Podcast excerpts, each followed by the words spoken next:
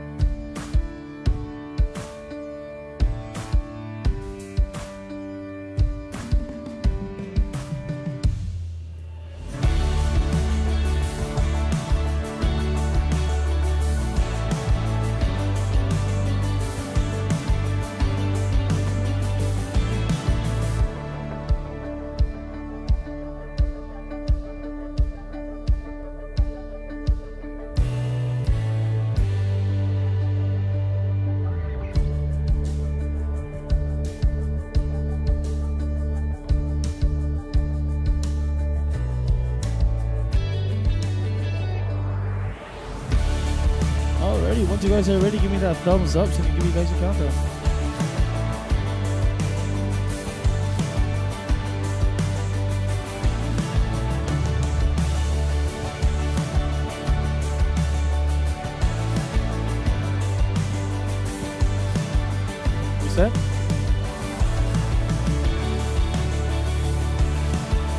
Alrighty, finna get you guys' faces on camera so it's not mine. Remember to smile.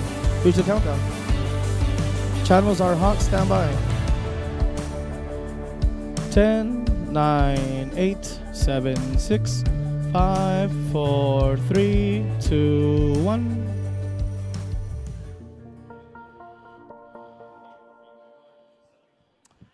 Sí. Aleluya, aleluya, iglesia. Le damos la- las gracias y la bienvenida por estar con nosotros en este día. Le voy a pedir que se ponga de pie.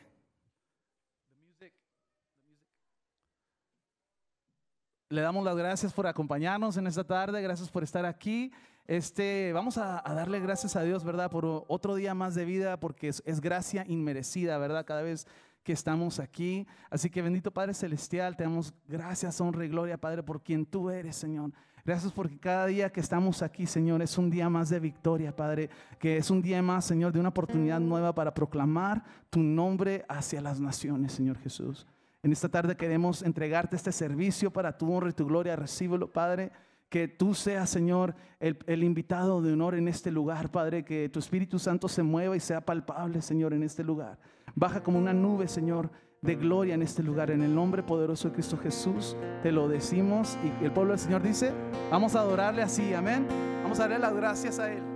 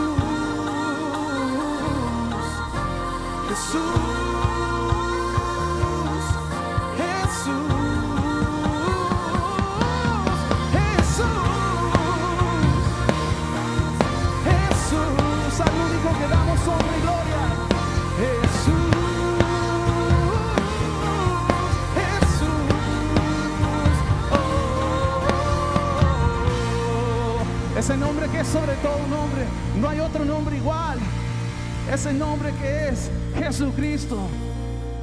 Nombre sobre todo nombre, iglesia. Ese nombre tiene poder que huyen. Al solo mencionar ese nombre huyen los demonios. Amén.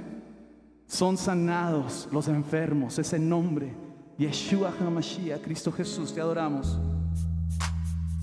Nombre sobre todo nombre reinarás por siempre, siempre igual, exáltate.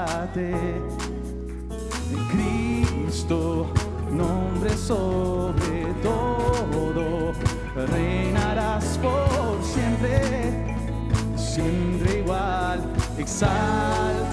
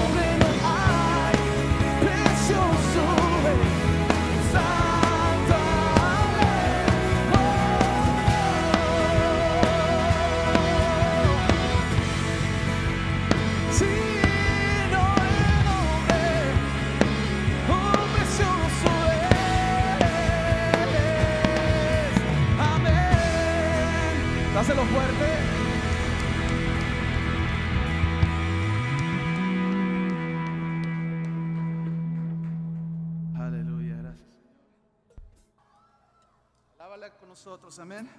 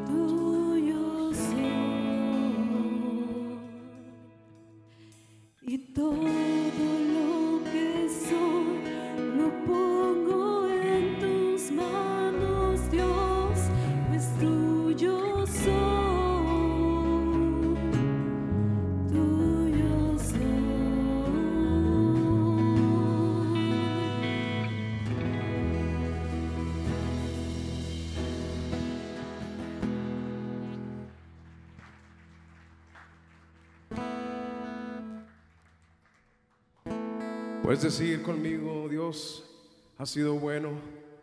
Levanta tus manos al cielo, cierra tus ojos y dile, Señor, ha sido bueno, Dios. Gracias, Padre. Gracias porque hasta aquí tú has sido bueno, Señor.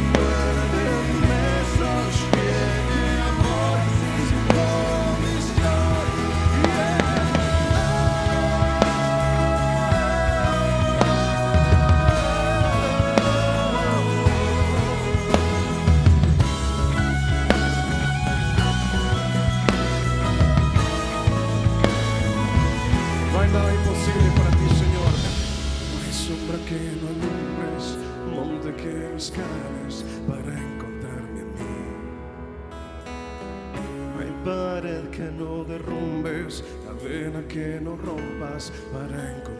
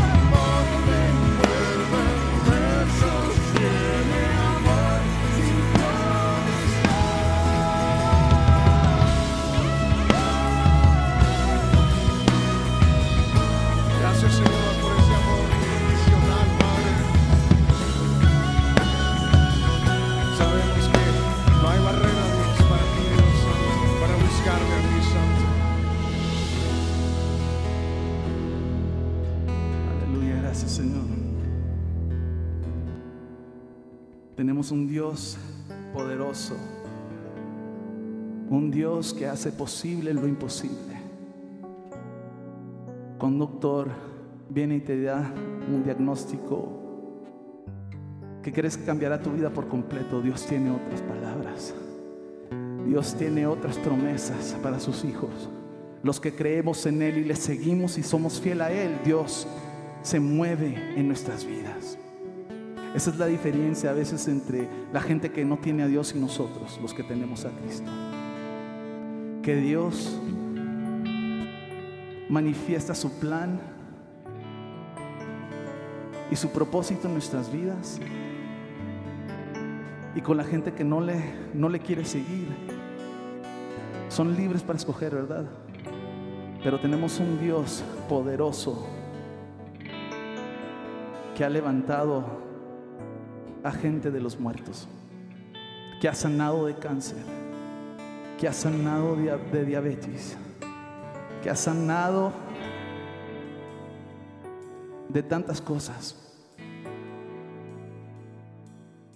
Y por eso cantamos en esta tarde. Dios del imposible.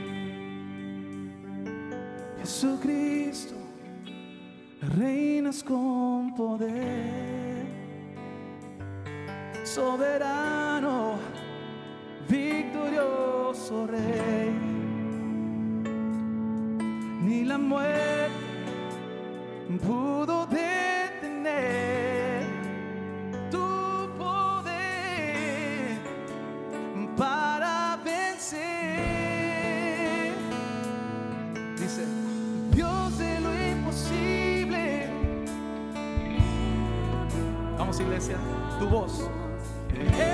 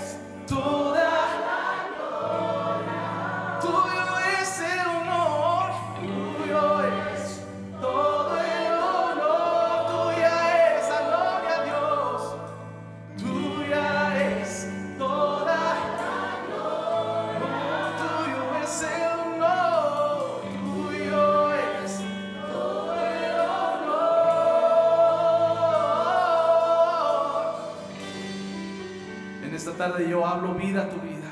Yo hablo vida a esas vidas que están desamparadas, que están desago- desagotadas, Padre. Yo hablo vida, Señor, a toda circunstancia que ha venido a las vidas, Padre, de nuestra iglesia, que ha venido a atacar nuestros matrimonios, nuestros hijos, Padre Celestial. Me paro a la brecha, Señor, por ellos, en el nombre poderoso de Cristo Jesús, porque las, las- el poder de las tinieblas no prevalecerán en contra de su iglesia. Lo declaramos, lo, lo declaramos en esta tarde. Las- el poder de las tinieblas no podrá contra la iglesia ni contra nuestras familias. En el nombre de Cristo Jesús lo declaramos. Dale un fuerte aplauso, iglesia. Aleluya. Aleluya.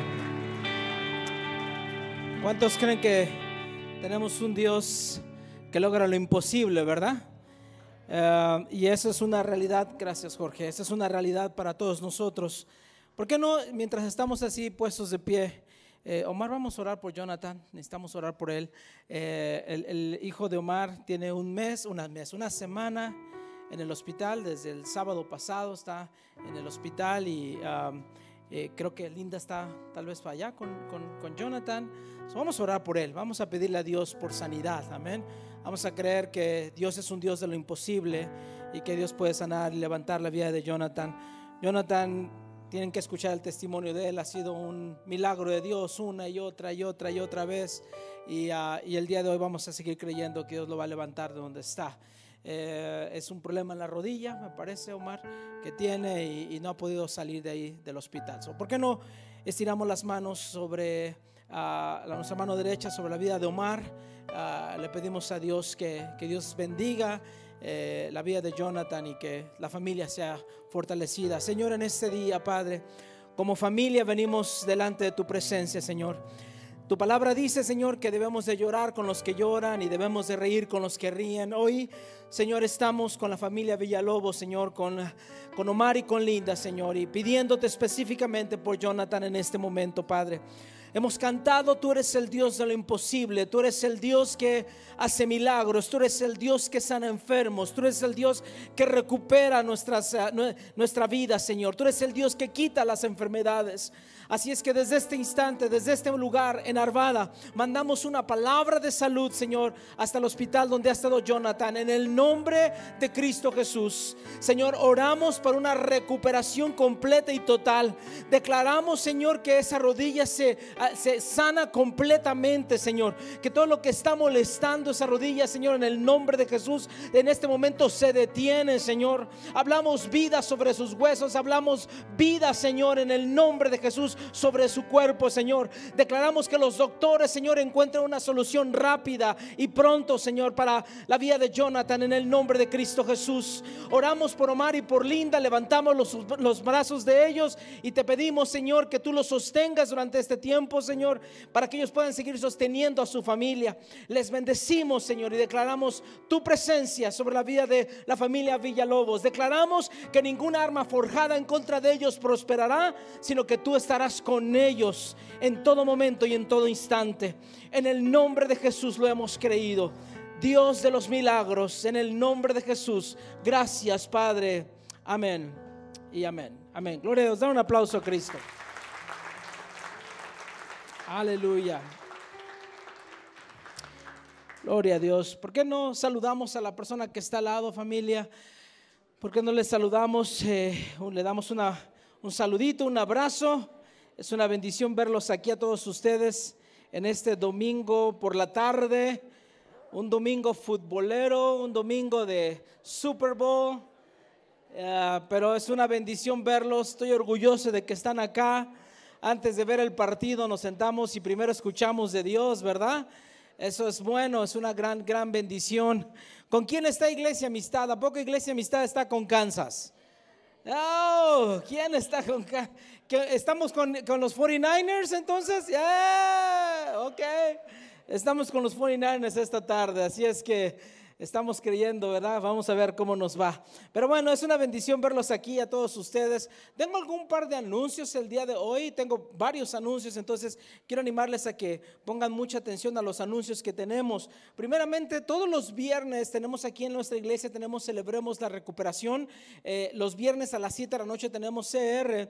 Y te voy a decir lo siguiente, CR no es solamente para la gente que está en los grupos de 12 pasos, CR es para todas las personas, todas las personas, si tú quieres comenzar o tratar o tienes algún amigo, algún familiar que está necesitando de algún programa para ayudarle a salir de sus adicciones, de sus heridas emocionales o de sus complejos, celebremos la recuperación, es un excelente programa, literalmente ha ayudado a millones de personas, millones de personas en cientos de países en el, en el mundo, literalmente ha sido llevado a todas partes. Yo te quiero animar, este viernes tenemos lo que llamamos noche de testimonio. Esto es lo que nosotros los creyentes decimos, vamos a enterarnos del chisme, pero, pero no llamarle chisme, le llamamos testimonio. So, este viernes tenemos una noche de testimonio y José y Alejandra Aguilar van a compartir su testimonio aquí con nosotros. So, no se lo vayan a perder el viernes para que escuchen. Ustedes los ven muy tranquilos, ustedes los ven así, bueno, esa es otra historia, pero van a contar ellos su historia el próximo viernes. Si tú nunca has estado, vente para acá. No, no digas voy al chisme, voy a la noche de testimonio, ¿verdad? Y te vienes y escuchas más de la historia de José y de Ale y miras cómo Dios les usó, cómo Dios les levantó, cómo Dios les transformó y, y obviamente usando parte de su testimonio, usando el programa de Celebremos la Recuperación. Se los vemos aquí el viernes las 7 de la noche. El día sábado las mujeres tienen una reunión. El día sábado las mujeres tienen esta reunión. Eh, este, esta semana es día de el amor y la amistad, día de los amigos. Bueno, las mujeres van a estar celebrando el próximo sábado eh, en la mañana de 11 a 1 de la tarde. Estamos todavía tratando de confirmar el lugar. Todavía no sabemos si lo podemos tener aquí o dónde va a ser. Pero eh, si tú vas allá y te registras a la mesa que tienen las mujeres en el lobby, puedes ir allá, puedes registrarte y allá te pueden dar la información exactamente de dónde va a ser la reunión. Hay que registrarse porque ah, así saben ellas cuántas van a venir para que les puedan estar atendiendo como ustedes se merecen. Sale todas las mujeres, este es el sábado, el próximo sábado de 11 a 1 de la tarde. Eh, para los hombres eh, es importante, eh, tenemos un grupo como de 17 hombres que va a ir al paso a los 30 años de este evento que se llama de hombre a hombre. Si tú tienes la oportunidad de ir al paso, debes de venir con nosotros. Este es el 30 aniversario, la vamos a pasar súper padre y ojalá y, ustedes vengan, ojalá podamos llevar un grupo de 25 hombres por aquí de la, de la iglesia y podamos pasar un gran, gran tiempo. Ya se compraron los boletos para los que no han pagado, paguen, pero si tú no pagaste dentro de la primera ronda, todavía puedes entrar y todavía puedes venir con nosotros. Esto es el 1 y 2 de marzo, salimos el jueves en la noche, manejamos toda la noche hasta el paso, estamos allá el, el primero, el 2 y el 2 en la tarde, el 3 en la tarde, el domingo 3 estamos aquí de regreso. Eh, en la iglesia. Entonces, a todos los hombres les animamos para que se vengan al paso y la pasemos súper bien en este evento de hombre a hombre. Y por último, este es un anuncio que no está ahí, lo vamos a estar incluyendo dentro de las próximas semanas. Un anuncio importante. Eh, ¿Cuántos ya se dieron cuenta que enfrente de la iglesia construyeron unos edificios, unos apartamentos aquí enfrentito de la iglesia? Alrededor, me parece, son como de 20 o 30 unidades habitacionales que van a estar por aquí. Dos cosas quiero animarles. Número uno, este edificio es un edificio de renta y conocemos a las personas que están ahí uh, rentando el, lugar. Y hay, hay, unas unidades específicamente para gente de bajos recursos. Eh, así es que si tú estás interesado, eh, ve para allá, eh, comunícame que fuiste para yo dar una fuerte recomendación para que tú puedas rentar ese lugar. Dependiendo de tu income, dependiendo de cuánto tú ganas, es la renta que tú pagas. Es, es conveniente. No es para todos, es solamente el 10% de las unidades que están en ese costo especial para la gente, para poder ayudar con la, con la vivienda aquí en Colorado, que es un gran, un gran problema, ¿verdad? Entonces, eh, les invitamos para que tomen ventaja, eh, acérquense y vayan para allá. Están nuevos, está literalmente está nuevo ese lugar y, y, ya empezaron a vivir, creo que hay dos familias viviendo por ahí. Esa es la primera cosa. La segunda cosa importante es el hecho de que aquí en la iglesia vamos a estar batallando mucho con el estacionamiento. ¿Escuchaste bien con el estacionamiento? Porque ahora vamos a tener un montón de familias viviendo enfrente de nosotros. O les queremos pedir lo siguiente, familia, eh, vamos a ocupar toda la área del estacionamiento desde, eh, eh, desde el otro edificio que está aquí enfrente, que es un credit union. Hay que estacionarnos todo ese credit union, nos podemos estacionar literalmente hasta darle la vuelta a la congrega, a la iglesia, al edificio de la iglesia. Evitemos estacionarnos de la otra parte donde está el bar, donde están todos los negocios, porque eso es parte de los negocios. Evitemos estacionarnos no allá, eh, sino en esta parte donde está eh, la iglesia. No solamente caminamos un poquito y eso es todo, no les estamos pidiendo mucho, pero es importante que nos mantengamos en esta parte del edificio ah, para poder eh, tener paz con los vecinos, ¿verdad? Ahora que poco a poco el estacionamiento se va a poner más difícil, una vez que esos edificios se llenen de gente, va a haber más gente buscando estacionamiento. Lo bueno es que la iglesia tiene su propio estacionamiento y lo vamos a estar utilizando. So, alrededor de este, de este edificio hay estacionamiento, hasta en la parte de atrás. Te tocará caminar, pero este, no es mucho, no es mucho lo que te toca caminar para que puedas venir con nosotros. ¿Cuánto nos van a ayudar? ¿Sí? ¿Sí? Na- Nadie se estaciona allá, nadie se estaciona del otro lado de los negocios, allá déjelo y- y nosotros nos acomodamos de este lado, ¿sale? Bueno, jóvenes, vayan a su clase, middle school y high school, pueden ir a su clase, eh, vayan para allá. Y mientras aquí en el edificio, mientras aquí en la reunión, hacemos algún par de cosas, les quiero invitar. Número uno, eh, si ustedes, ah, am, si no han dado su ofrenda y su diezmo, por favor, ah, hagamos la- la- la- la parte que nos corresponde, demos nuestra ofrenda, demos nuestro diezmo. Ahí hay formas para dar en la iglesia amistad. Es muy importante que podamos ser fieles eh, y que podamos seguir avanzando en lo que Dios nos ha puesto. Entonces, ah, para todos los que necesitan dar su ofrenda su diezmo, háganlo, tengan la libertad de poder hacerlo. Número uno y número dos, eh, recuerda compartir el, el mensaje del día de hoy en tus redes sociales si lo puedes hacer. Mira tus redes sociales, mira tu Facebook o tu YouTube, no sé lo que hagas, y comparte la reunión del día de hoy. Así más personas pueden mirar también el mensaje y podemos bendecirles a las personas. La semana pasada tuvimos aquí en la iglesia eh, nuestra junta de miembros, de gente en la iglesia, y una de las cosas que les hablamos es acerca de la cantidad de gente que a través de los años, desde el 2000, ah, creo que del 2015, 2014, nosotros tenemos la aplicación de la iglesia. Así que cuando llegó la pandemia ya estábamos preparados, ya, ya estábamos acostumbrados a, a poder eh, hacer todo este tipo de, usar este tipo de tecnología, y gracias a Dios que muchas gentes, más de 200 mil personas, a través de los años, desde el 2014 hasta ahorita, han escuchado algún sermón de la iglesia en algún momento. Esa es una gran, gran bendición. Así es que no se les olvide compartir el mensaje del día de hoy, ¿sale? La semana pasada les comentaba eh, que, iba, que iba a llamar a la gente que no habían ido a su grupo pequeño, a la oficina del pastor, porque ya les había jalado demasiado las orejas. Entonces tengo que preguntar quién no fue para de una vez hacer la lista. No, lo voy a, no se sientan mal.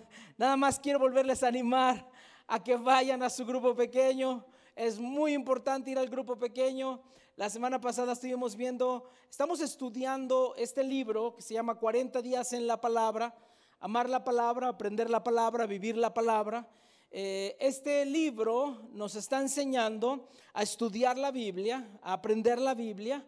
Y ah, la semana pasada estuvimos mirando eh, parte de cómo visualizar. Estamos aprendiendo un método de estudio bíblico. Es muy importante que tú estudies la Biblia, que tú sepas cómo estudiar la Biblia y cómo sacar de la Biblia las verdades y los tesoros bíblicos para aplicarlos a tu vida, porque es en la aplicación donde está la bendición, no es la memorización, no es el hecho de que tú sepas historias bíblicas, sino que puedas aprender el principio y luego aplicarlo. So, estamos aprendiendo un estudio bíblico, que es el estudio bíblico devocional, es el más fácil, es el más sencillo, cualquier persona lo puede hacer. La primera semana miramos un tema que se llamó pronúncialo. Simplemente a leer el, versículo bíblico y pronunciarlo eh, haciendo pausa en diferentes palabras. Esta semana miramos una enseñanza que se llama visualízalo. Y esta, eh, esta parte más tiene que ver con historias bíblicas. ¿Alguna vez has estado leyendo alguna historia bíblica y en esa historia bíblica eh, se está contando tal vez el hecho de, cómo Jesucristo resucitó? ¿Cómo, ¿Cómo te sentirías tú si fueras uno, uno de esas personas que, está, que fuera un testigo? ¿Cómo te sentirías tú si fueras uno de los sacerdotes que estaba acusando a Jesús? ¿Cómo te sentirías tú si fueras solamente alguien de la multitud? ¿Cómo te sentirías tú si fueras un discípulo de Jesús? Y esa es la idea, la idea es de visualizarnos nosotros en medio de esa escena. Este, esta técnica funciona muy bien cuando tú tienes historias bíblicas eh, y entonces puedes empezar a visualizarla y entender algunos principios interesantes. So, esta semana tenemos otra muy buena enseñanza. Esta enseñanza trata de cómo poder comprender, eh, eh, poner en práctica lo que nosotros estamos aprendiendo. Así es que no se lo vayan a perder, vayan a su grupo pequeño. Si no ha sido, de todas maneras, puedes eh, empezar a ir, aunque sea en la tercera semana, no te has perdido, puedes volver a venir y ver la, la clase. Pero por lo menos logras que puedas empezar a aprender a leer la Biblia, que es muy importante. El día de hoy yo quiero hablarles uno de los temas que más me apasionan en, en- en- en mi vida, que algo, algo que Dios me enseñó a través de los años. Eh, gracias a Dios por los maestros que tuve que me ayudaron y me enseñaron a crecer en esa área. Eh, hoy quiero enseñarte a, a ver lo que Dios quiere que tú veas. Estamos aprendiendo, estamos en esta serie que se llama En la Palabra. Yo quiero enseñarte a ti cómo ver en la Biblia las riquezas espirituales que Dios nos ha dejado. ¿Cuántos en alguna ocasión han empezado a leer la Biblia y de repente, eh, por alguna razón, la Biblia se te parece aburrida? Se te parece aburrida, dices, es que no encuentro de lo que está hablando, no entiendo de lo que está hablando. Y si tú eres una persona que no tiene casi conocimiento bíblico, vas a empezar a leer la Biblia del primer libro, es decir, del libro del Génesis. Y te voy a dar más o menos hasta como por ahí del capítulo 5, capítulo 6, cuando si yo estuviera en tus zapatos pa- me pasaría lo mismo, me aburriría, me aburriría. Porque la Biblia no se lee como cualquier otro libro. Hay una forma de leer la palabra de Dios y de entender la palabra de Dios. Y una de las cosas que necesitamos de la palabra de Dios al yo leer la Biblia es lo que llamamos la iluminación. Es pedirle a Dios que Dios nos ilumine, que Dios abra nuestros ojos espirituales para poder ver con claridad las grandezas que Dios tiene en la palabra. ¿Cuántos se acuerdan todavía hace algunos años atrás, no muchos años atrás, pasamos eh, de usar televisión con una señal análoga a una televisión de alta resolución? ¿Cuántos se acuerdan de todo ese, eh, de todo ese cambio, verdad? Las televisiones de alta resolución. Y una de las cosas que traían las televisiones de alta resolución es que eran televisiones mucho más brillantes, tenía mucho más color. Pero algo que pasaba es que al, al ser la, la- la pantalla mucho más brillante y con mucho más color, las personas que estaban detrás de la cámara, pues se, se notaba mucho más eh, bien los defectos de la persona. Porque ya no era esa señal que anteriormente enviaban la televisora, donde podía de repente maquillar los defectos de la persona. Ahora cuando estabas viendo la noticia, mirabas a la persona de cerca, bien iluminada, eh, eh, eh, con, con mucho colorido, y decías, ah, mira, sí tiene algunos defectos esa persona, porque anteriormente no se los alcanzábamos a ver, pero a partir de la televisión de alta resolución o de la señal de alta resol- resolución, todo eso cambió. Y esto, esto es lo que tú y yo experimentamos cuando tú y yo estamos sacando fotos. Eh, a veces yo viajo con mi esposa, viajo con mi hija, y lo único que voy haciendo con ellas, ¿qué creen que voy haciendo con ellas? Tomándoles fotos. ¿A cuántos de ustedes les gusta tomarse fotos en todas las posiciones posibles? Se toman fotos una y otra y otra vez. Y el problema con las fotos es la iluminación. Ese es el gran problema. Ese es el gran problema. Cuando tienes una iluminación, eh, la luz es muy baja, vas a, lograr muchas sombras. Entonces, si hay una luz muy baja sobre tu rostro, lo único que cuando tomas la foto se va, a, salir una parte sombrada de tu cara, con una sombra en tu cara. Ahora, si hay demasiada luz dirigiéndose a la persona, lo vas a mirar muy brilloso. Por eso las mejores fotografías es donde tú vas a un estudio y se controla la cantidad de luz que se va a obtener para tener una buena imagen. No puedes tener la, misma luz en una área de tu cuerpo y la en otra luz en otra área de tu cuerpo. Eso lo, permite el estudio que pueda jugar con la luz de tal forma que puedas eh, tener una mejor vista de la persona. Con la luz puedes inclusive ocultar tus defectos eh, dependiendo de dónde le vas a poner más luz ah, ah, y puedes hacer que tu lado mucho más mejor pues se vea, se resalte mucho más. Bueno, déjame decirte esto. Cuando se trata de leer la Biblia, lo que queremos es mucha luz.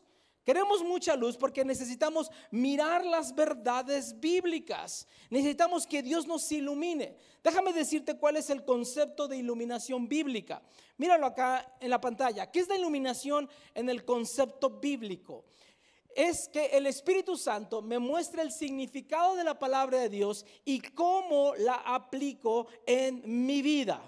Yo necesito que el Espíritu Santo me muestre a mí lo que dice, cuál es el significado de lo que yo estoy leyendo y que me enseñe cómo yo ponerlo en práctica en, en una forma, eh, en mi diario vivir, cómo practicar este versículo bíblico que acabo de leer en mi vida, porque ahí es donde está la bendición. Déjame darte algunos versículos bíblicos, voy a leer tres versículos. Juan capítulo 14, versículo 17 dice, me refiero al Espíritu Santo, quien guía a toda la verdad. So, es el Espíritu Santo el quien nos guía. Jesucristo dice en Juan capítulo 16, eh, versi- 14, 17, perdón, ah, 26, perdón, el 26, Ma- Mari, me, faltó, me salté el 26.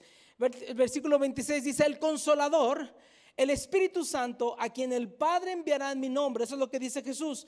El Padre enviaría al consolador o al Espíritu Santo en mi nombre, dice, les enseñará todas las cosas y les hará recordar todo lo que les he dicho. So, Jesús nos dice lo siguiente, el Espíritu Santo, cuando yo me vaya, el Espíritu Santo va a venir y les va a enseñar a ustedes las cosas y les va a recordar las cosas que yo les he enseñado. So, es el Espíritu Santo el que nos va a mostrar, es el Espíritu Santo el que nos va a enseñar. Versículo 15 de Juan 16 dice, el Espíritu tomará de lo mío y se los dará a conocer a ustedes. So, yo puedo ir verso tras verso tras verso y entender lo siguiente que Dios Jesús, cuando Él se fue, una de las grandes bendiciones del hecho de que Jesús ya no esté con nosotros, es que si el día de hoy estuviera Jesús con nosotros, para yo aprender de la palabra de Jesús, tendría que viajar a donde Él estuviera. Si Él estuviera haciendo una gira por Europa, la única forma de poder escuchar eh, eh, directamente de Jesús es ir yo para Europa, o es ir yo para Sudamérica, o estar yo en África. Pero Jesús dijo, me voy a ir y voy a enviarles al Espíritu Santo. Ahora el Espíritu Santo está sobre toda la tierra. Y donde está el Espíritu Santo, todos los domingos en las mañanas, millones literalmente de personas alrededor del mundo, más de casi 1.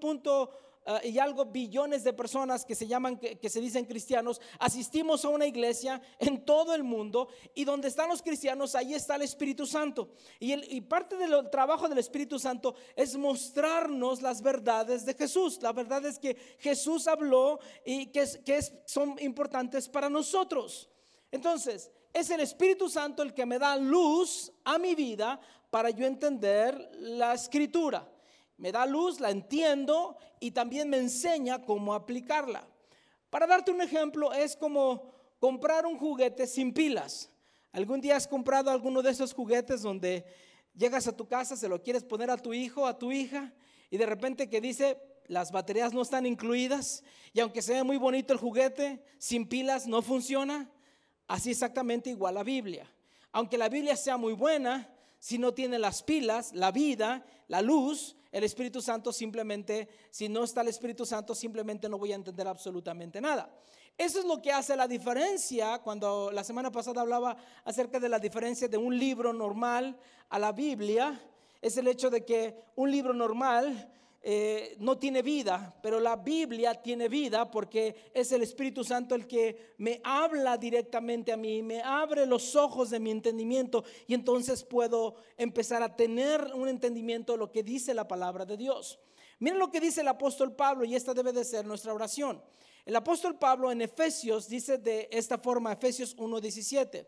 Pido al Dios de nuestro Señor Jesucristo, el Padre glorioso, les dé el espíritu de sabiduría y después dice, y el espíritu de revelación, dice, el espíritu de revelación, para que lo conozcan mejor. So, yo necesito, cuando leo la Biblia, pedirle a Dios, Dios, dame de tu Espíritu Santo, de tal forma que el Espíritu Santo me ilumine para yo poder entender la revelación y pueda conocer más de Dios. So, cuando estoy leyendo la Biblia, el Espíritu Santo pone en mí ideas, pone en mí pensamientos, pone en mí imágenes, de tal forma que me está hablando. Es literalmente esto. Es como si yo estuviera leyendo un libro y el autor estuviera a mi lado, revelándome lo que escribió ahí. Por eso es que encontramos nosotros vida. ¿Cómo trabaja esto? ¿Cómo, funciona esto? Mira lo que dice siguiente versículo, el versículo 18 y versículo 19. Pablo es muy claro en esto. Dice, pido también que les sean iluminados. Iluminados. Por eso estoy usando ese principio, el principio de iluminación. Que sean iluminados los ojos del corazón. Pablo, ¿por qué necesito iluminación? Pablo dice, para que sepan a qué esperanza Él los ha llamado. Número uno, ¿Cuál es la riqueza de su gloria entre herencia entre los santos? Número dos. Y cuán incomparable es la grandeza de su poder a favor de los que creemos. Ese poder es la fuerza grandiosa y eficaz. So Pablo entiende la importancia de que mis ojos sean iluminados. Porque hay demasiado en juego. Porque yo no entiendo la esperanza a la cual Dios me ha llamado. Porque yo no entiendo la herencia que Dios me ha dejado. Porque simplemente yo no entiendo la grandeza del favor de Dios sobre de mi vida. Yo no lo entiendo. Entonces Pablo dice, yo pido. Mira, interesante esto. Pablo nunca oró por una persona para que fuera sanada. Pero Pablo sí ora y dice, yo quiero que ustedes sean iluminados los ojos de su entendimiento. Tiene que haber una iluminación de parte del Espíritu Santo. ¿Qué es la iluminación entonces? La iluminación sería así, es cuando Dios por el Espíritu Santo me da entendimiento de lo que yo he leído. Dios a través del Espíritu Santo me da entendimiento a mí de lo que yo leí. El Espíritu Santo obrando en mi vida. Mírame acá, mírame acá, pongamos atención ahora acá.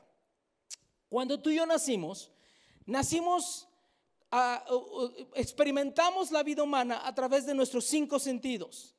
Tenemos, eh, oímos, vemos, tenemos el, sabor, el contacto, tenemos cinco sentidos y nuestra vida humana simplemente la experimentamos a través de nuestros cinco sentidos.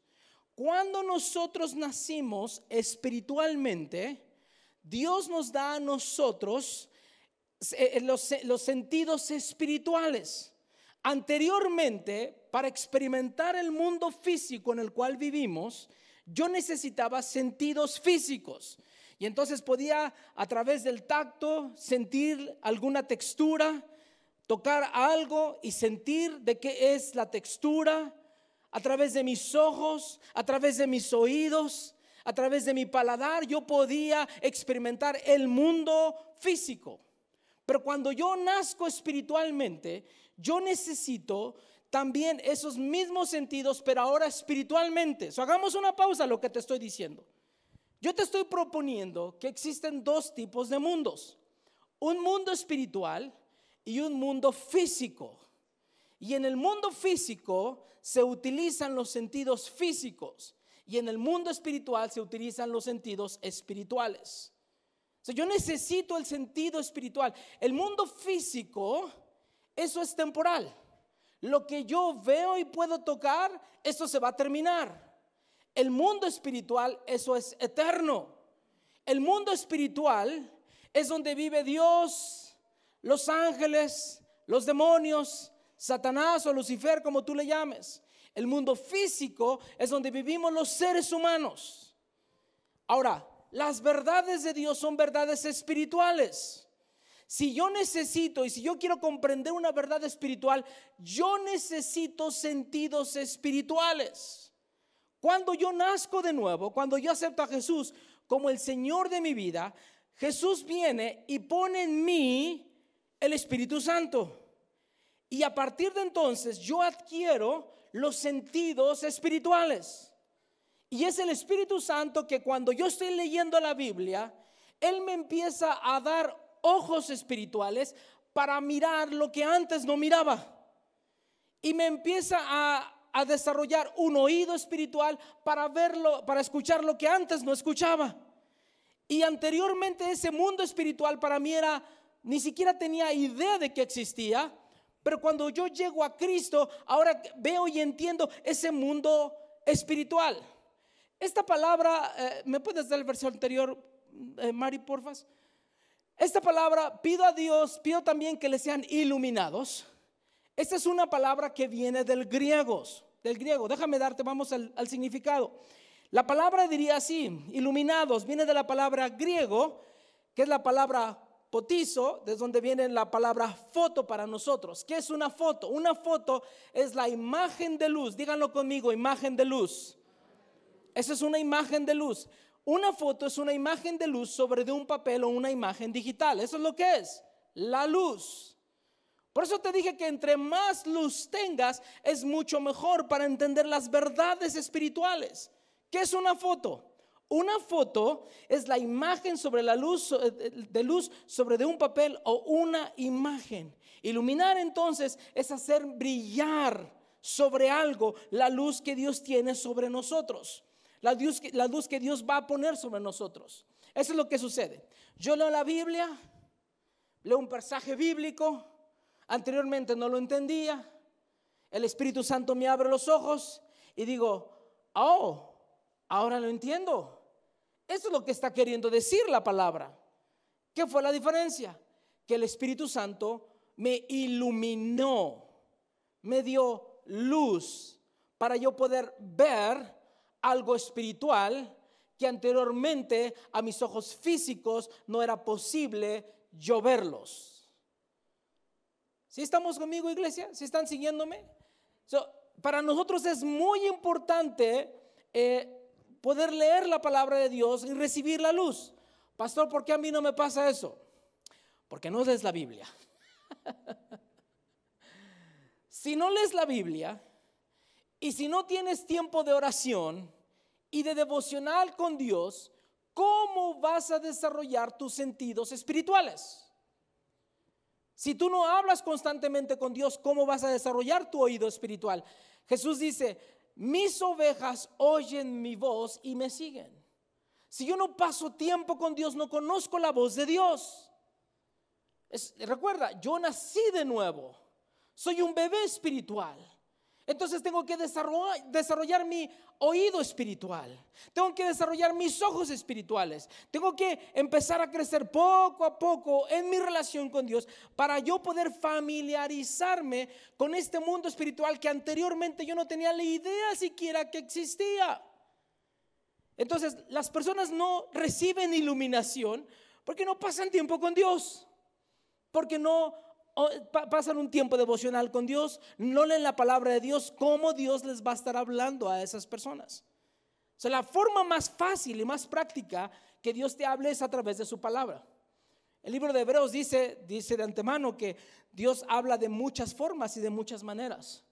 Porque a la, a la vez que tú estás desarrollando tus ojos espirituales y tus oídos espirituales, ya no solamente percibes a Dios a través de su palabra, pero percibes a Dios a través de muchas cosas. Eso es precisamente lo que Pablo argumenta con nosotros en Romanos capítulo 1. Pablo dice, inclusive puedes conocer a Dios a través de mirar la naturaleza.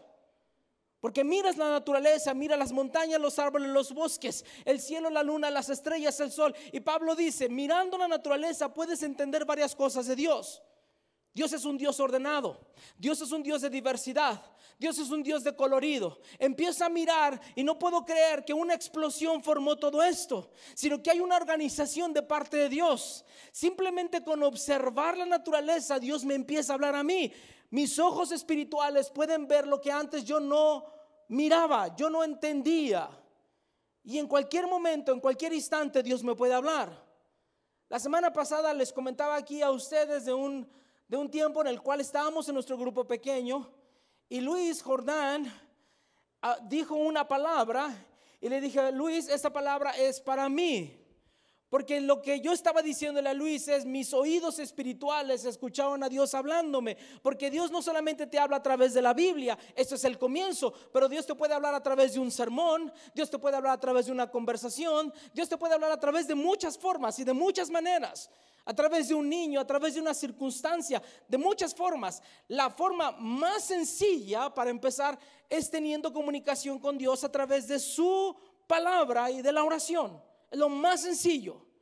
Y si estamos nosotros entendiendo en esta serie de la palabra, amar la palabra, aprender la palabra y vivir la palabra, entonces empecemos por lo más práctico.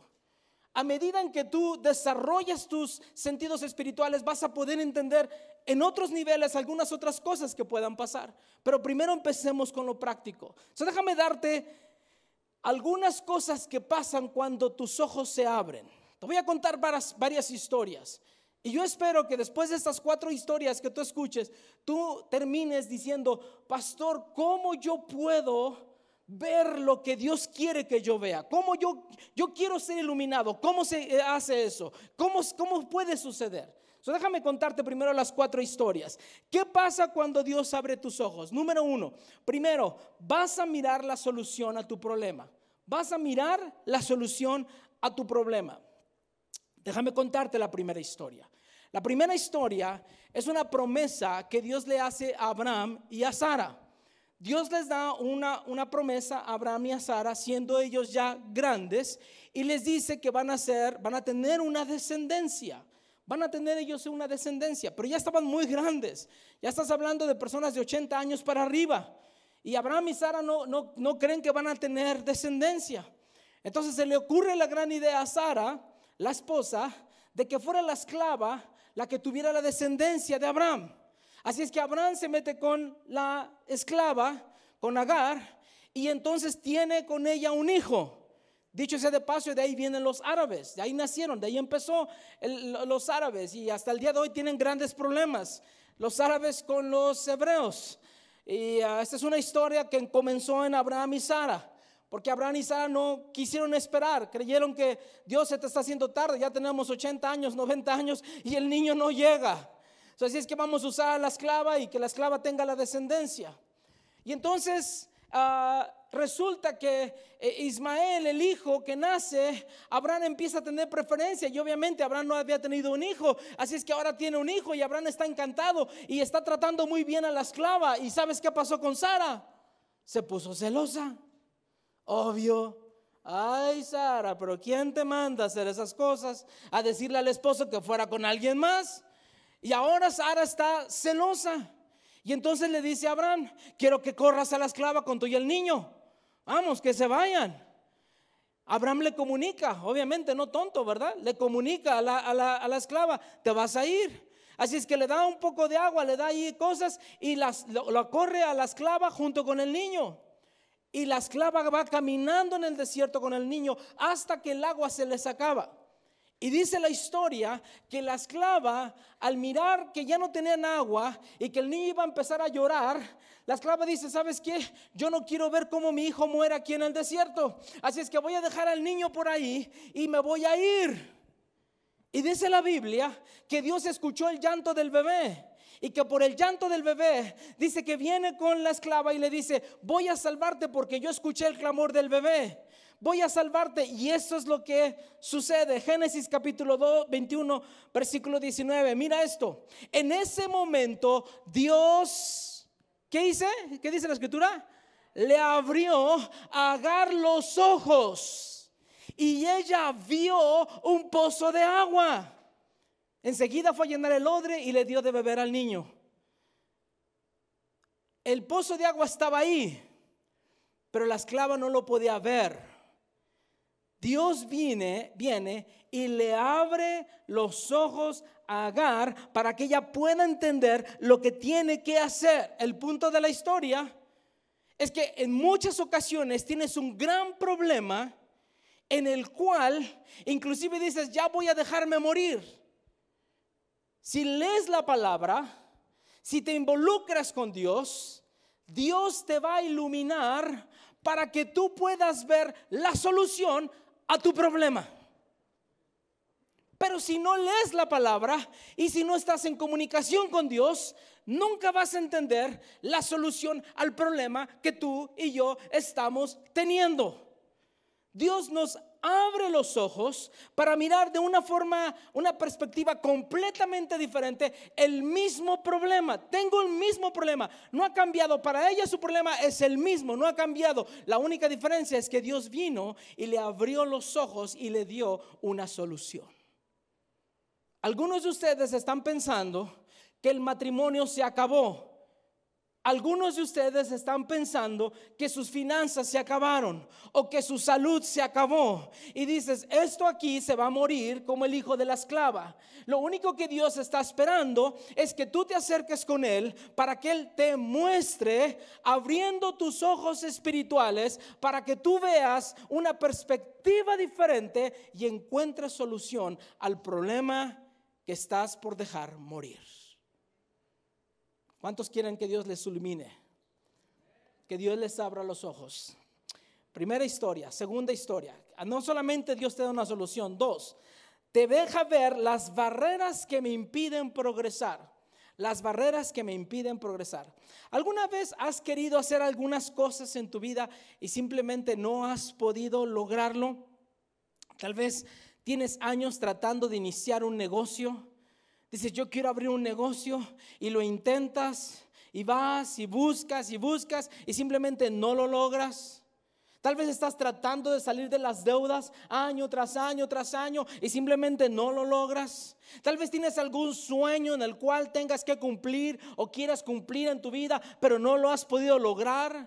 Tal vez has estado esperando a la persona con la cual hacer tu vida y simplemente no has podido encontrar a una persona para, para pasar el resto de tu vida junto. Tal vez para ti es esto. ¿Hay alguna barrera que te impide progresar? Déjame contarte la historia. Vamos a la historia. Esta es la historia de un profeta que está en el libro de números. No lo voy a leer todavía el verso, nada más déjame contarte la historia. Esta es la historia de un profeta que está en el libro de números y eh, este profeta es un buen profeta, es el profeta de Dios. Está de parte de Dios, pero decide, Balán decide que le va a ayudar a los malos. Es de Dios habla con Dios, escucha a Dios, pero decide en un momento determinado ayudar a los malos y Dios se enoja con él. Dios le dice, ¿qué vas a hacer? Y entonces Balán decide ir con los malos para poder ayudarlos, dice versículo 22 de números 22, dice, mientras ellos, mientras iban ellos, iban con ellos, la ira de Dios se encendió y en el camino el ángel del Señor se, hizo presente, dispuesto a no dejarlo pasar. Es decir, tú no vas a ningún lado, te voy a detener, porque yo sé que tú vas a ir a ayudar a los malos, pero mi ira se encendió contra ti, tú no vas a ir a ningún lado. Está el ángel del Señor, dice, y, y, dispuesto a no dejarlo pasar. Dice, Balán iba montado en su burra y sus dos criados lo acompañaban. Y eso es lo que sucede. Mientras va Balán en su burra, ahora sí que con su burrita tamalera, iba con su burrita y de repente la burra ve al ángel, imagínate, la burra ve al más, más burro era el que venía montado en ella, porque mientras la burra va en el camino, la burra ve al ángel. Balán que venía arriba de la burra no la puede ver al ángel. Y la burra, muy inteligente, se sale del camino. Porque mira al ángel con una espada y dice, no voy a hacer, no voy a ir contra el ángel. So, la burra se sale del camino. ¿Y qué crees que hace Balán? Balán se para y le golpea. Y la golpea y le dice, ¿qué estás haciendo? Eres más burra, eres remensa, regrésate al camino. Y la golpea y la trae de regreso y la vuelve a meter al camino. Ya va otra vez la burra. Segunda ocasión, se vuelve a encontrar con el ángel. La burra vuelve a ver al ángel. El burro no lo ve al ángel, pero la burra lo ve. Se sale del camino. El camino era más angosto. Era más angosto. La burra dice, híjole, este camino está muy angosto. ¿Qué hago con este camino? Se vuelve a salir. Balán viene otra vez y golpea a la burra. Tercera ocasión. Ahora sí el camino está bien angostito. Ya por un lado está la barranca y por otro lado está la montaña. So, la burra va caminando. El burro va arriba. La burra ve al ángel. Y cuando la burra ve al ángel, se pega a la montaña y le rompe la pierna a Balaam. Imagínate cómo estaba furioso el burro que iba arriba de la burra. Estaba furioso. ¿Qué te pasa, burra? ¿Qué estás haciendo? La burra no se iba a enfrentar con el ángel. Pero aquel estaba enojado y furioso porque las cosas no le salían como él quería que le salieran. Y entonces, versículo 31 dice así, el Señor abrió los ojos de Balaam y este pudo ver al ángel del Señor en el, en el camino y empuñando la espada. Balaam se inclinó entonces y se postró rostro en tierra. ¿Cuál es el punto de la historia?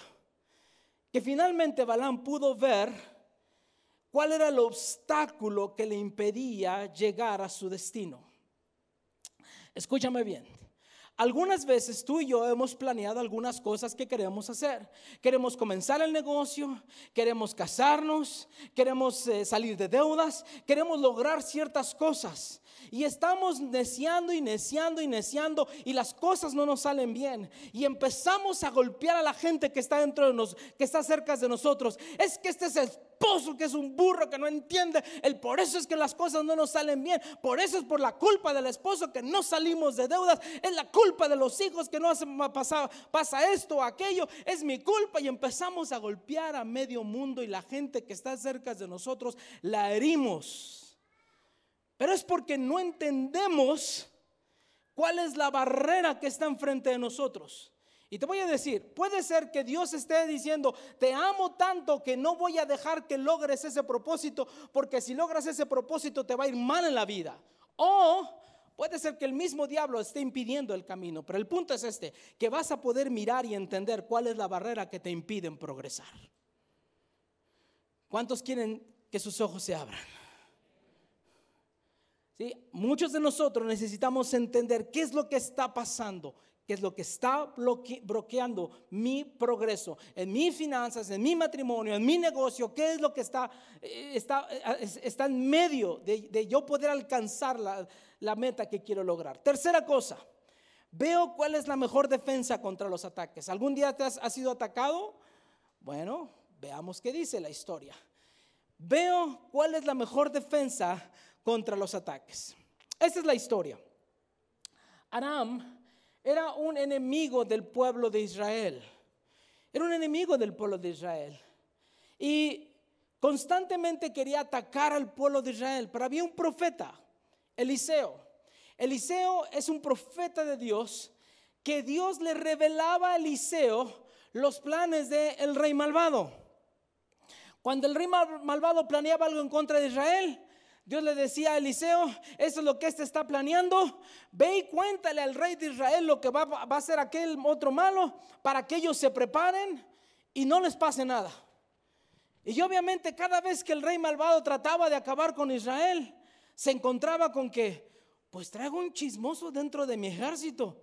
Pues ¿quién le está re- revelando los planes? Porque siempre que vamos, el, el ejército de Israel está preparado para recibirnos. Siempre están ahí en medio de nosotros. Y Eliseo está recibiendo toda la información de Dios. Así es que este rey malo se da cuenta que es Eliseo el chismoso. ¿Y qué dice? Le vamos a dar cuello, vamos a matarlo.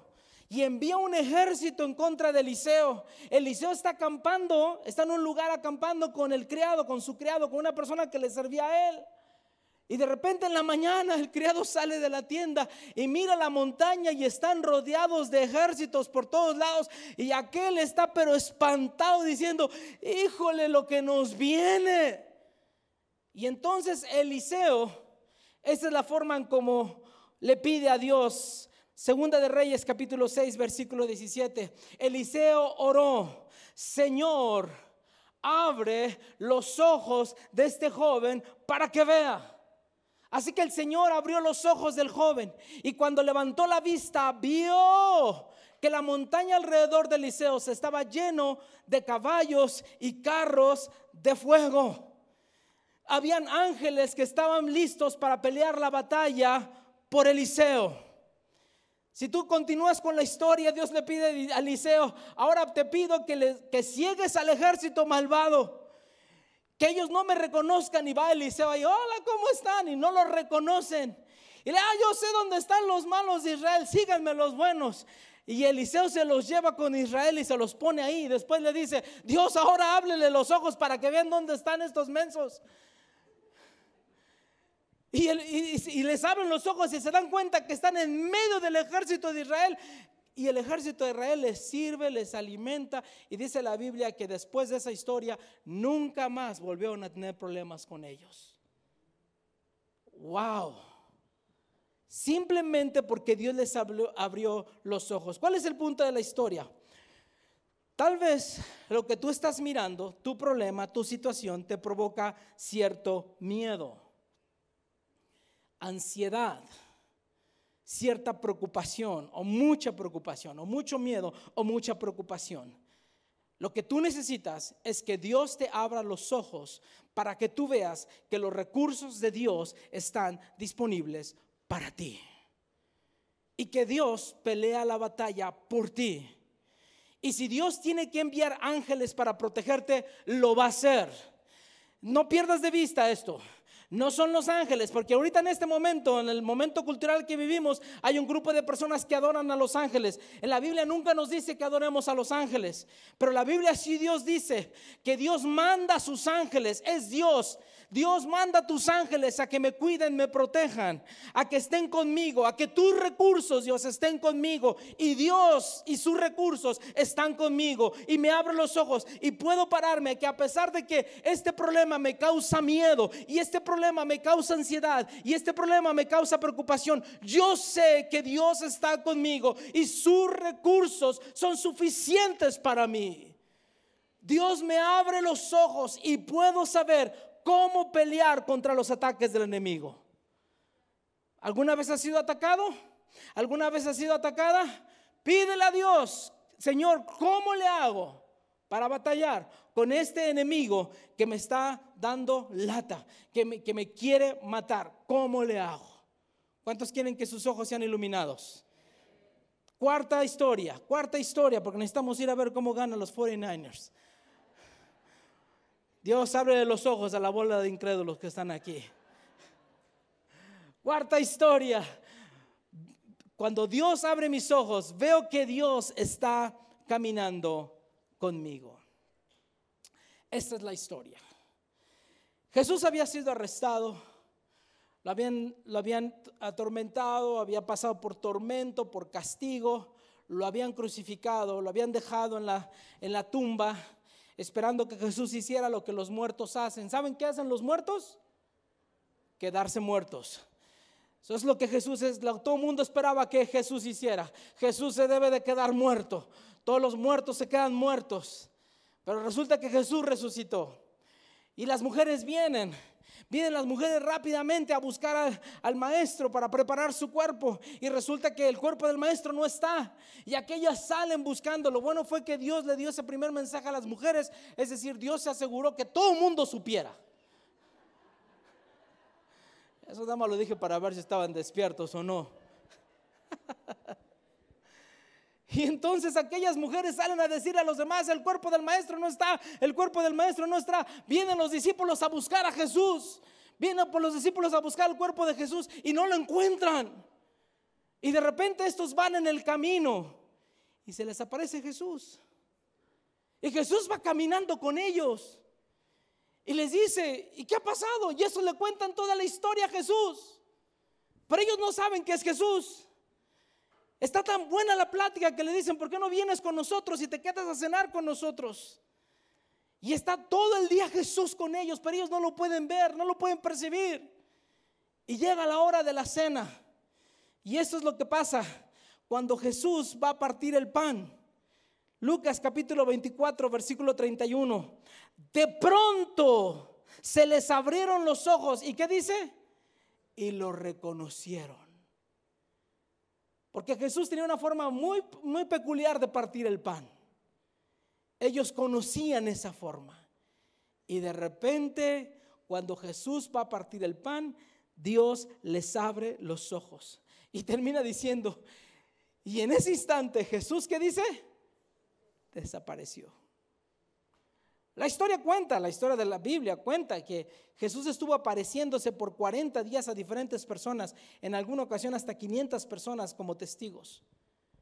Pero en este, esta historia tan interesante de Lucas, estos hombres han estado con Jesús, conocen a Jesús, han caminado con Jesús, han estado con Jesús, han hablado con Jesús, han escuchado a Jesús y no lo pueden reconocer. Tal vez por, por la ansiedad de lo que habían vivido, del momento que estaban viviendo, del momento traumático que habían vi- vivido las últimas horas. Tal vez por el miedo a que tal vez los iban a asociar con Jesús y tal vez les iba a hacer exactamente lo mismo. Tal vez el miedo o el dolor, la preocupación los tenían cegados y no podían ver que Jesús siempre estuvo con ellos, al lado de ellos, caminando con ellos. Hay algunos de nosotros que el dolor ha sido tan fuerte, que el trauma ha sido tan grande, que el dolor nos ha cegado, que el trauma nos ha cegado y que no nos ha permitido ver que Jesús siempre estuvo contigo. Necesitas que Dios te abra los ojos, porque Él prometió, nunca los dejaré, jamás los, jamás los abandonaré, siempre estaré con ustedes. Y si Jesús lo prometió, Él lo cumple.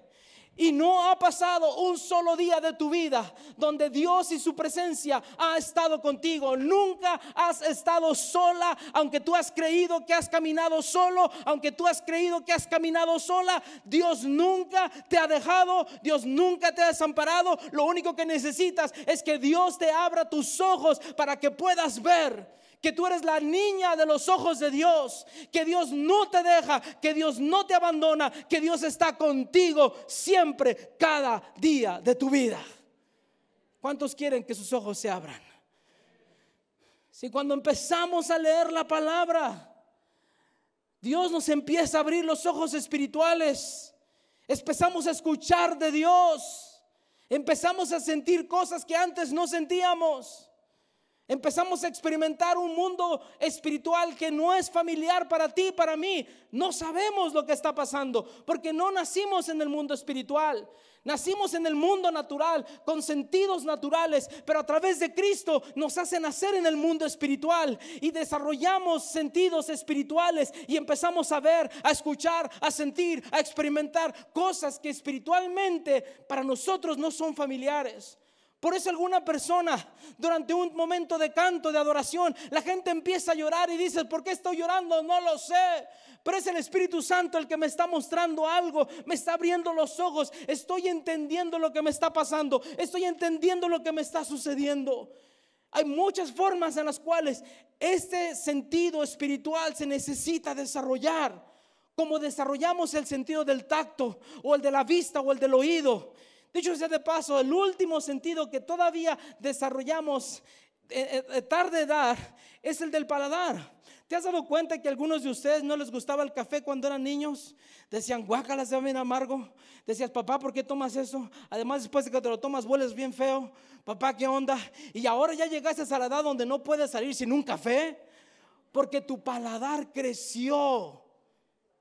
Porque tu paladar creció, lo desarrollaste. ¿A, cuándo, ¿A qué edad lo desarrollaste? Como a los 40, 50 años. Finalmente supiste que Cristo vive. El café es un regalo del cielo para nosotros. Entonces venimos y desarrollamos este paladar. Esto es padre. Imagínate los sentidos espirituales. Seguimos escuchando y viendo y sintiendo cosas que antes para nosotros no eran normales, pero ahora los estamos viviendo. Pregunta, obviamente tenemos que terminar de decir, ¿y cómo me preparo para que Dios me ilumine? Déjame decirte cómo te preparas. Número uno, ahí viene la aplicación. Número uno, comienza una relación personal con Jesús. Si tú no tienes a Cristo en tu corazón en esta, en esta tarde, necesitas aceptar a Jesús como tu Señor y tu Salvador. No hay de otra forma. Cuando tú aceptas a Cristo, el Espíritu Santo viene a tu vida y el Espíritu Santo es el que te ilumina. Sin el Espíritu Santo no hay iluminación. Mira lo que dice la Escritura. No lo digo yo, lo dice la Escritura. Primera de Corintios 2.14. Pongan mucha atención a este verso. El que no tiene el Espíritu no acepta lo que procede del Espíritu de Dios. Algunas personas dicen, estás loco, en la iglesia te están lavando el cerebro. En la iglesia lo único que quieren son tu dinero. Porque esos pastores hasta traen jets, dicen. Y andan, pero bien aquí. Y te, empiezan a decir, porque a la gente que no conoce el mundo espiritual no entiende el mundo espiritual. El que no tiene el Espíritu no acepta lo que procede del Espíritu de Dios. Pues para él son que una qué? Estás loca. Estás loca mujer yendo a la iglesia. Te están lavando el cerebro. Estás loco. ¿Para qué vamos a la iglesia? ¿Para qué oramos? ¿Para qué buscamos? ¿Para qué ayunamos? ¿Para qué leemos la Biblia? ¿Para qué vamos a un grupo pequeño? La gente que no ha nacido espiritualmente para ellos son locura. Pero para los que nacimos espiritualmente, nosotros sabemos que esto es una bendición. Dice, no puede entenderlo porque no hay, ¿qué dice? Discernimiento espiritual. No hay discernimiento, no, no, ah, no hay, porque hay que discernirlo espiritualmente. La gente lo discierne, lo piensa naturalmente. Naturalmente así funciona. Naturalmente en el reino natural, uno más uno, ¿cuánto es los que saben de matemáticas? Dos. Pero en el reino espiritual la Biblia dice que cuando uno se une con otra persona, ¿cuántos son? Uno. Explícamelo. ¿Por qué si en el mundo natural uno más uno son dos? ¿Por qué en el mundo espiritual uno más uno es uno? Explícamelo. ¿Cómo en el mundo natural la gente dice, es imposible que yo dando el 10% de mis finanzas me alcance? Y yo digo, es increíble, yo no puedo vivir sin la bendición de Dios. Entonces prefiero vivir con el 90% de mi salario pero con la bendición de Dios, que tener el 100% de mi salario sin la bendición de Dios. No hay discusión. Para el hombre natural es locura. Para el espiritual lo discierno espiritualmente, lo entiendo y lo practico. ¿Sí? Los principios espirituales se viven de forma espiritual. el mundo espiritual es más real que el mundo físico. Entonces tengo que vivir las cosas espirituales pero el que no tiene el Espíritu no lo entiende. Mira lo que dice, versículo 4, capítulo 4, versículo 4 de 2 de Corintios. La buena noticia nos habla de la grandeza de Cristo y Cristo a su vez nos muestra la grandeza de Dios. Ese mensaje brilla como qué? Como la luz. Pero los que no creen, los que no creen no pueden verla. ¿Por qué dice? ¿Por qué no la pueden ver? ¿Por qué no la pueden ver, iglesia? Vamos, ¿por qué no la pueden ver? Porque Satanás no los deja ver. En otras versiones que ustedes aprendieron, dice, el Dios de este siglo ha cegado el entendimiento de los incrédulos para que no le resplandezca la luz del Evangelio de Dios. Yo no sabía lo ciego que estaba. Yo no sabía lo ciego que estaba. Esta semana tenía una plática con mis hijos y les comenté acerca de las cosas que yo de joven hacía, los pecados en los cuales me metía, la maldad en la cual vivía. Tenía amigos a los cuales cuando ellos se emborrachaban o se drogaban, el que caía como tonto, el que caía como un idiota, los demás tomábamos ventaja de él. Y cuando a mí me pasaba, ellos tomaban ventaja de mí. Y entonces entre mis amigos nos andábamos cuidando la espalda porque sabíamos lo malvado que éramos. Yo no podía ver porque estaba en oscuridad, porque Satanás me tenía cegado y no miraba lo que yo estaba haciendo. Cuando Dios vino y nació en mí el Espíritu Santo, miré. Y cuando miré, lloré como un niño pidiéndole a Dios perdón por todos los pecados que yo había cometido. Y esta vida no me va a alcanzar a mí para pagarle a Dios por lo que Él hizo por mí. Pero solamente fue hasta que la luz de su mensaje brilló en mí. Solamente.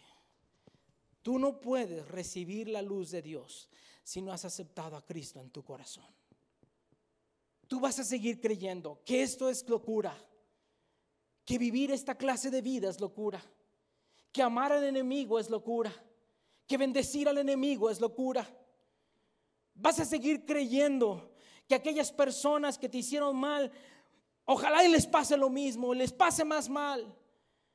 En cuando vienes a Cristo y empiezas a leer sus verdades espirituales y dices, bendice al enemigo. Y empiezas a vivir verdades espirituales que anteriormente se te hacen una locura. Claro, al que, se, al que lo discierne naturalmente dice, eso está mal. El que te la hizo te la tiene que pagar. Si habló contra ti, lo tienes, lo tienes que desquitar. Eso es lo que te dice el mundo. Pero en Cristo las cosas cambian. Y la vida espiritual la reflejamos de una forma completamente diferente. Dice Juan capítulo 3, versículo 3, Jesús le respondió, te digo la verdad, a menos que nazcas de nuevo, a menos que nazcas de nuevo, no puedes ver el reino de Dios. A menos que nazcas de nuevo. Déjame hacer una oración rápido. Cierra tus ojitos lindos, rápido, por un momentito. Rápido, rápido, rápido. Si tú no has nacido de nuevo, si tú no has aceptado a Jesús como tu Señor y Salvador, en este día te estoy invitando a que Dios venga y te dé luz. Este es tu momento. Dios para eso te trajo a este lugar. Si tú dices, yo necesito a Cristo en mi vida para que mis ojos sean abiertos, levanta tu mano ahí donde estás. Rápido. Estoy hablando de poder ver la luz. Gracias por tu mano, déjala arriba. Alguien más, gracias por tu mano, déjala arriba. Gracias por tu mano, déjala arriba. Hay alguien más, gracias por tu mano, déjala arriba. Hay alguien más, gracias por tu mano. Gracias. Gracias por estas cinco seis manos levantadas, siete manos levantadas.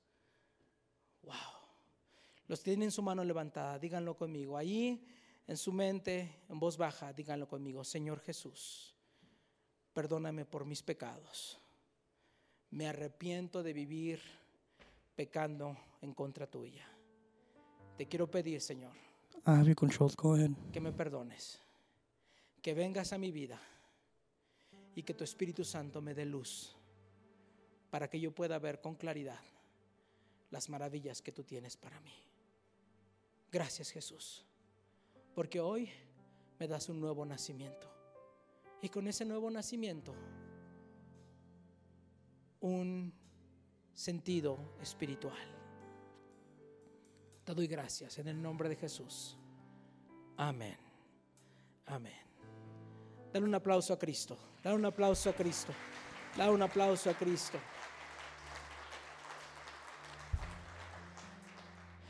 El eh, abrir los ojos. Con un mensaje, cuando fuiste expuesto a la palabra, empezamos a abrir los ojos. Decimos, ah, yo no sabía dónde estaba. Ahora lo entiendo. Su primera cosa, comienza una relación personal con Jesús. Nada más toquen el piano, está bien. Dos, pídanle a Dios con humildad que abra sus ojos. Pídanle a Dios. Pídanle a Dios, Señor, abre mis ojos espirituales. Salmo 119, 18, que es un versículo que aprendimos de memoria. Abre los ojos para que contemple las maravillas de tu ley. Abre los ojos, Señor. Mientras yo leo tu palabra, abre mis ojos, Señor, para que yo pueda mirar tu mensaje, para que yo pueda escuchar tu palabra, para que yo pueda escuchar tu consejo. Abre mis ojos, Señor. Pídele al Señor. En el grupo pequeño, todos los días estamos haciendo un pequeño devocional que no nos toma más que cinco minutos. Cinco minutos nos toma el devocional. Y mientras leemos, leemos un pasaje, y ese pasaje esta semana estaba leyendo mi pasaje bíblico. Señor, abre mis ojos mientras yo leo tu palabra. Esta semana nos invitaban a visualizar. Y en cinco minutos recibí una palabra de Dios y Dios me bendijo tanto. Y dije, wow, Dios, tú sigues abriendo mis ojos, sigues ejercitando mi oído. Tu presencia es tan real como siempre lo ha sido. Pídele a Dios que te abra los ojos. Dice la escritura, el Salmo 32, 8. El Señor dice, yo te instruiré. Yo te mostraré el camino que debes de seguir. Yo te daré consejos y velaré por ti. ¿Cómo sabes en qué camino seguir? ¿Cómo sabes cuál es el consejo? Ve a la palabra. Ve a la palabra. Y mientras lees la palabra, dile, Señor, yo quiero escuchar tu voz. Dame el consejo. Quiero escuchar tu voz, Señor. Quiero saber más de ti. No sé qué decisión o qué posición tomar en los problemas que estoy, que estoy teniendo, pero tú has prometido que me mostrarías. Es decir, déjame ver el camino. Muéstrame, dame luz para mirar el camino. Tercero, después de que le pides a Dios que te abra los ojos. Tercero, leyendo la palabra de Dios con un compromiso de obedecer. Si el gran problema es que no son los versículos difíciles de entender, el gran problema es que los versículos fáciles que ya has entendido no los quieres obedecer. La semana pasada les decía que Dios, su palabra es como una linterna, una luz. Y la linterna solamente te da iluminación para el siguiente paso. Si tú quieres más, entonces tienes que dar el paso de fe. Y si tú quieres ver más adelante, dar el siguiente paso de fe. Entonces tengo que leer la palabra diciendo, Señor, lo que me encuentre, eh, lo quiero obedecer. Lo que sea. Sea que me guste o no me guste, sea que lo comparta o no lo comparta. Sea que es popular o no es popular, sea que sea políticamente correcto o incorrecto, ¿qué importa? Aquí lo que importa es que yo quiero leer tu palabra y obedecer tu palabra. Proverbios 3, 5 y 6. Confía en el Señor en todo tu corazón, dice, y no te apoyes en tu propia inteligencia. No te apoyes en lo que tú sabes. Ven con Dios diciendo, no sé nada, me declaro ignorante. Dios, muéstrame. Porque estoy conociendo un mundo espiritual del cual yo no tengo ninguna idea de cómo hacer las cosas. Dice, reconócelo en todos tus caminos y Él enderezará tus sendas. Reconócelo en todos tus caminos. Reconócelo en tus finanzas. Reconócelo en tu matrimonio. Reconócelo en tus relaciones. Reconócelo en tu trabajo. Reconócelo en todos tus caminos como el Rey de Reyes y el Señor de los Señores. No le digas a Dios, tú eres mi Dios el domingo, pero de lunes a sábado no quiero saber nada de ti. El Señor no solamente quiere que le des el domingo, el Señor quiere ser el Dios de toda tu vida. No, solamente le abras la puerta, invítalo a cenar, a que pase contigo a tu sala, a tu comedor, a tu closet, a todas las áreas de tu vida. Y dile, Señor, lo que tú me muestras lo quiero obedecer. Si no obedeces la palabra de Dios, ¿cómo Dios te va a seguir dando luz? Si lo que ya Dios te dio luz no lo quieres obedecer. Entonces, la siguiente cosa que tienes que hacer es confesando mis pecados y resolviendo mis conflictos. Dos cosas que puse aquí. Confesando mis pecados, porque si Dios me muestra un pecado que estoy cometiendo, tengo que confesar mi pecado. Tengo que decirle, Señor, perdóname. Pero también tengo que resolver mis conflictos. Algunos de ustedes no han podido ver porque han dejado conflictos. Hay relaciones que las has ignorado y no las has querido sanar. Y como las has ignorado y no las has querido sanar, no hay luz para tu vida. Dice la escritura, Mateo 5:8, dichosos los de corazón limpio. ¿Por qué tengo que tener un corazón limpio? Porque ellos verán a Dios. El corazón limpio, Señor, este es el pecado que cometí. Vengo y lo confieso. No quiero guardar absolutamente nada en este corazón. Si tengo rencor, amargura, resentimiento, falta de perdón, Señor, perdóname. Hoy me arrepiento porque cuando tengo el corazón limpio puedo ver a Dios. La palabra puro, el corazón limpio simplemente significa ser honesto y no guardarle nada, nada a Dios. Y también te dije que resuelves los conflictos. ¿Por qué? Mira lo que dice la escritura, primera de Juan 2.11. Pero el que odia a su hermano está, ¿en qué dice está? Oscuridad. No puede ver. El que odia a su hermano está en oscuridad y, vi- y en ella vive y no sabe a dónde va porque la oscuridad no lo deja ver.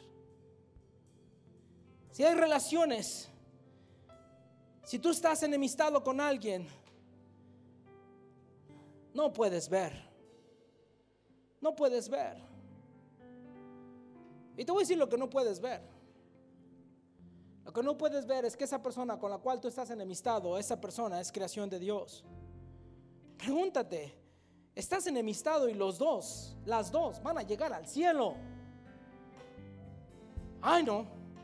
Ojalá y en el cielo yo no me encuentre con esa. Ay, no. Ojalá y en el cielo no me encuentre con ese. Estás en oscuridad. No lo entiendes. Esta vida es mucho más grande que tú y que yo. Eso se trata de Dios. Y por la enemistad, por la amargura, por el odio, el rencor, la amargura, todo ese tipo de cosas, estamos en oscuridad. Si ves la palabra, escúchala, obedécela. Salmo 119, 33. Señor, enséñame el camino de tus leyes, pues quiero seguirlo hasta el fin. Es lo que yo quiero hacer. Dame entendimiento para guardar tu enseñanza. Quiero obedecerla de todo corazón. Dame entendimiento, Señor. El salmista, el salmista dice, dame entendimiento. Yo quiero llevarla a la práctica. Yo quiero, Señor, obedecerla. Dios no te va a iluminar si solamente pretendes obedecerla. El, Santiago dice 1.22, y esa es la advertencia para nosotros, no se contenten solo con escuchar la palabra, pues así se engañan ustedes mismos. Llévenla a la práctica. Algunas personas viven engañados, porque oh, oran mucho, oren mucho, vienen a la iglesia, hacen sus devocionales, pero no ponen en práctica lo que leyeron, están engañados. Están engañados. Es el que pone en práctica lo que leemos, lo que hemos leído, lo que Dios nos muestra, que Dios nos ayuda a nosotros.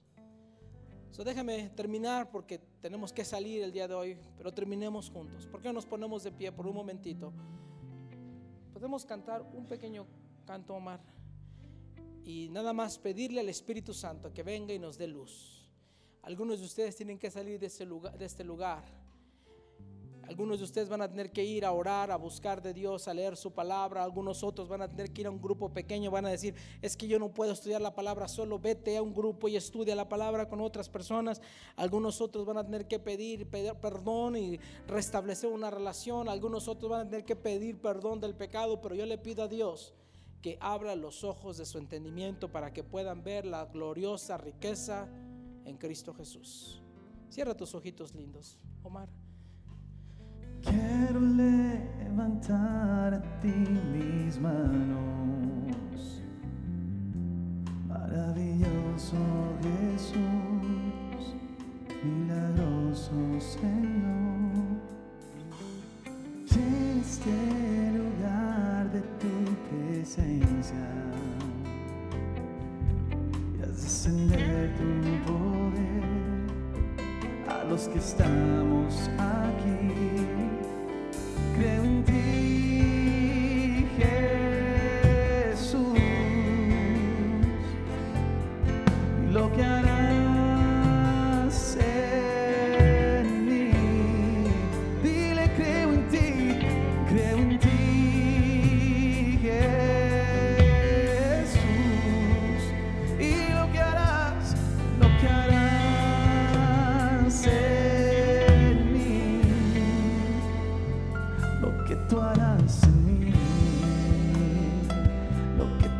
tú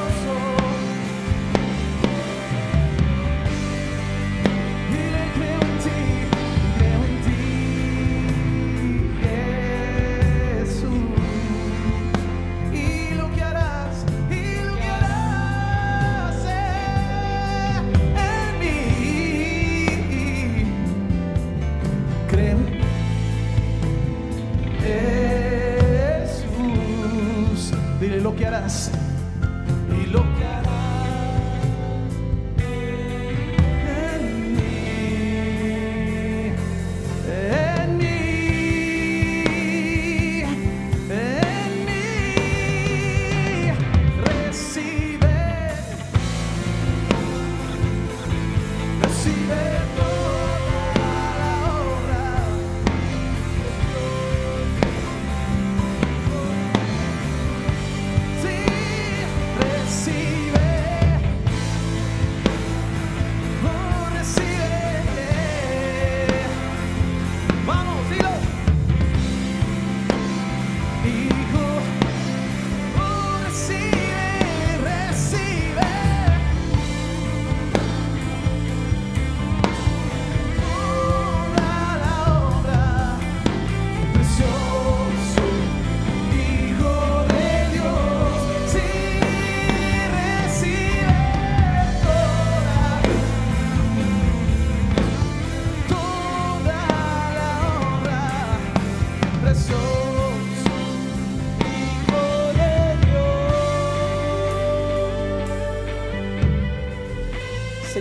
damos gracias en esta tarde por tu presencia, Señor.